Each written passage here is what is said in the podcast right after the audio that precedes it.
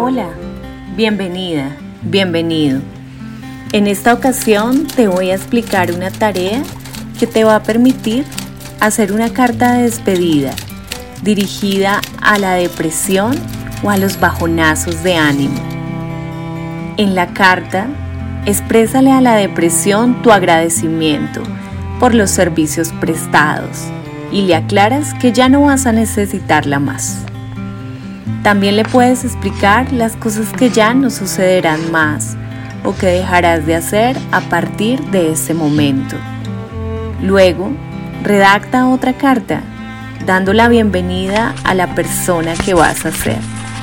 Por ejemplo, la nueva versión de ti, la nueva Laura, el verdadero Carlos, explicando también qué es lo que ocurrirá o qué harás de diferente a partir de ahora, lo que se convertirá en un propósito de vida. Si esta actividad te ha gustado, por favor dale like y compártela con tus amigos y familiares. También puedes seguir nuestro canal de asesorías psicológicas.